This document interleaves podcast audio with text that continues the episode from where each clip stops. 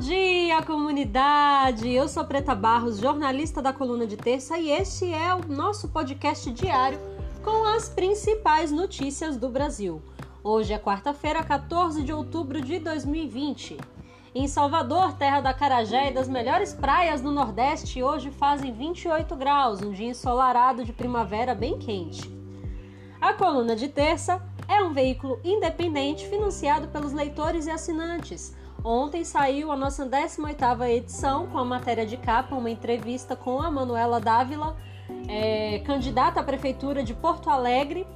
E você pode conhecer mais sobre nós, sobre a revista, através do nosso Instagram, arroba coluna de terça, ou acompanhando a gente aqui no podcast diariamente.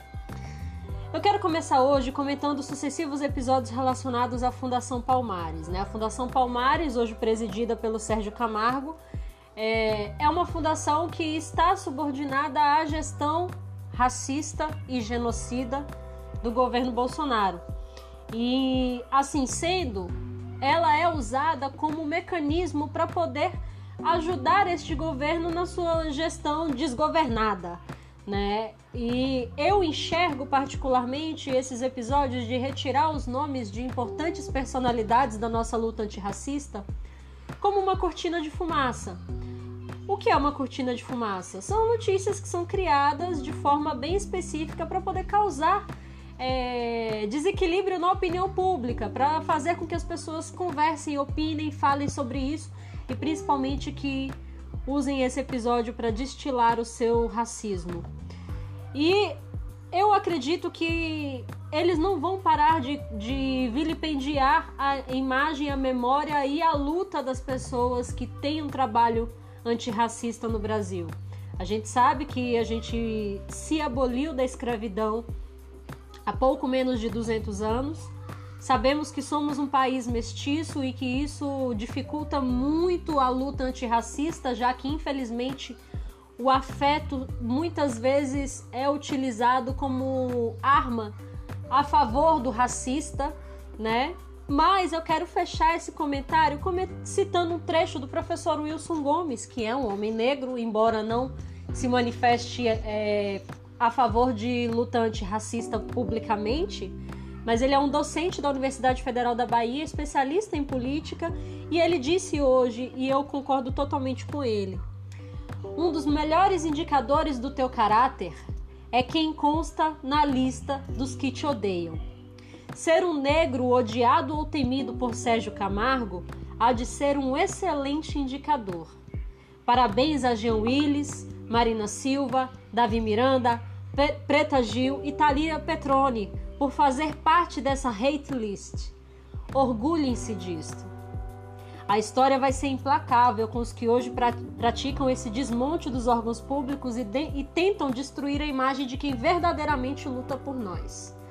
O governo Bolsonaro, que exalta torturadores e pratica genocídio no Brasil, usando a necropolítica e o Covid-19 como arma, esse desgoverno banhado de sangue e de corrupção, já está marcado como a pior gestão pública que o Brasil já teve. E eles só a eles só resta se entregar à própria loucura, inclusive afirmando que são um bom governo.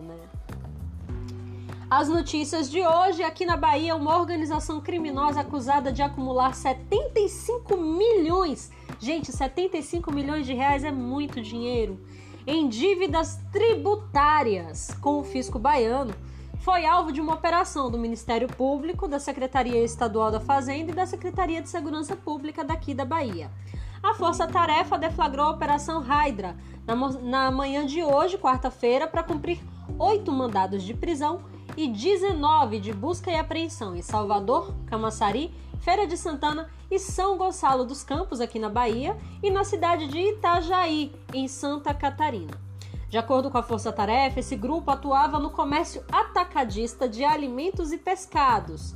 Eles usavam laranjas, simulações nos contratos sociais, compras em nomes de terceiros e empresas noteiras, né? empresas que, emitiam, que não existiam, mas emitiam notas fiscais é, notas fiscais frias e outras fraudes, e com isso eles conseguiram sonegar 75 milhões de reais em dívidas. O objetivo com isso era a prática de crimes como evasão de receita e sonegação fiscal. No material enviado à imprensa, os órgãos da... responsáveis pela operação explicaram que as investigações começaram depois que a Secretaria da Fazenda recebeu denúncias. A apuração feita até o momento mostra que o grupo constituiu mais de 15 empresas em 10 anos, sob comando de um empresário e seu sobrinho. Ambos teriam atuado como sócios ocultos nos empreendimentos comerciais, utilizando familiares, empregados e terceiros, aquela balela que a gente já conhece, né, para expandir os negócios. A força-tarefa indica que, como, com o produto da sonegação fiscal, esses 75 milhões de reais, o grupo adquiriu automóveis de luxo, imóveis, lanchas e motos aquáticas. Vamos ostentar com o dinheiro que deveria ser pago para os em impostos e com certeza revertido para a população, né? Todos os bens já foram identificados e já foram sequestrados, um sequestro determinado pela segunda vara criminal da comarca de Salvador. Esses bens serão ressarcidos aos cofres públicos, né? Em Brasília, hoje também, capital federal, 17 detentos fugiram do complexo penitenciário da Papuda na madrugada de hoje. A fuga aconteceu pelo teto de uma das celas do presídio. Até o momento, dos 17, três presos foram recapturados, né? A Polícia Penal, equipes de inteligência e a Polícia Militar do Distrito Federal estão mobilizados para encontrar o restante dos, dos fugitivos. Aqui eu quero falar uma coisa muito importante a respeito da questão é, carcerária no Brasil. A gente vive cada vez mais né, um discurso de, é, de anticorrupção e é um discurso que, é, infelizmente, é totalmente punitivista também e não olha pelas pessoas que já estão presas. Muitas delas estão presas sem condenação, muitas delas estão presas de forma inocente e pior, muitas delas estão presas em condições totalmente insalubres. Nós sabemos que em alguns estados existe epidemia de Covid dentro dos presídios e é muito importante que a gente entenda que, por mais que as pessoas tenham cometido crimes, elas não deixam de ser seres humanos. Por mais que sejam o mais cruel dos crimes, e assim mesmo os mais cruéis dos crimes são uma parcela muito pequena das pessoas que estão encarceradas, é, a gente precisa olhar para essas pessoas, porque essas pessoas que estão presas são pessoas pretas, são pessoas pobres, são pessoas que muitas vezes vão vender droga porque não, é, não tem emprego, são pessoas que roubam uma lata de leite porque não tem dinheiro para comprar comida e é muito fácil e muito tranquilo nós, do alto dos nossos privilégios de ter uma casa, de ter um salário, de ter internet, de ter comida em casa todos os dias, julgar uma pessoa que comete um delito pela própria sobrevivência. Então, é, os detentos fugiram do complexo penitenciário da Papuda. Existem muitas fugas em massa e não é apenas, muitas vezes não é apenas pela questão da pessoa fugir para experimentar a liberdade, é dela é para ela fugir de uma condição insalubre que o Estado impõe a quem é preso. Então é muito importante que a gente se informe a respeito é, da, da luta, né, da luta anti-encarceramento. É uma dica para vocês. Mas continuando né, nessa, nesse âmbito de polêmicas e PM e luta anti-carceramento, eu vou, tra vou trazer agora uma notícia tanto curiosa para vocês, que vem lá de Goiás. Goiás, ô oh, gente, o povo de lá é difícil, viu? Na noite de ontem, dois bandidos furtaram uma viatura da PM em Aparecida de Goiânia, uma cidade vizinha à capital de Goiás, Goiânia.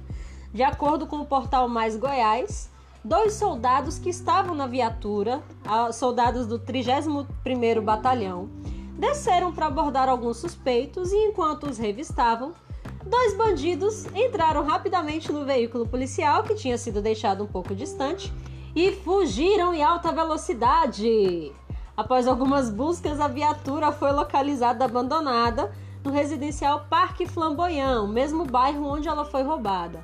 Ela estava com a chave na ignição, sem avarias, totalmente entregue O que me faz crer, inclusive, que esse furto foi muito mais uma traquinagem com a PM do que um furto em si, né? Nenhum armamento foi levado.